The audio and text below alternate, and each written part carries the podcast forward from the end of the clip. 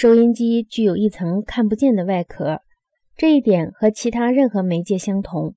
它以人与人直接打交道的私密、亲切的形式出现在我们面前。然而，它其实是一种具有魔力的、能扣动早已忘却的琴弦的潜意识的共鸣箱。这才是最紧要的事实。人的一切技术延伸必然是麻木的、预下的，否则我们就无法承受这种延伸给我们施加的压力。广播是中枢神经系统的延伸。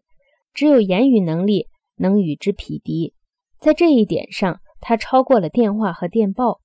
它与我们中枢神经系统的原始延伸和谐合拍，与我们数期祖先的大众媒介即口语和谐合拍。这一点难道不值得我们深思吗？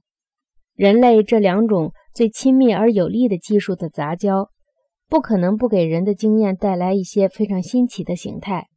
这两种媒介杂交的效果，在希特勒这位梦游者的身上也得到了应验。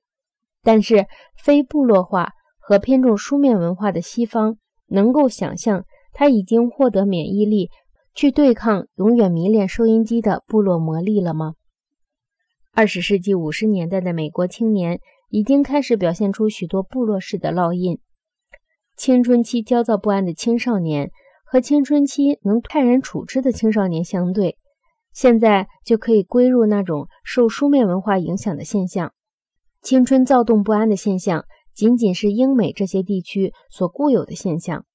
在这些地区里，甚至连食品都被赋予了很抽象的视觉价值。这难道不耐人寻味吗？欧洲过去不存在青春期的躁动不安。他只有过青少年应有监护人陪伴这种现象。现在，收音机给青少年以静居独处的机会，同时，它又提供了共同市场天地里的部落纽带，提供了歌唱和共鸣天地中的部落纽带。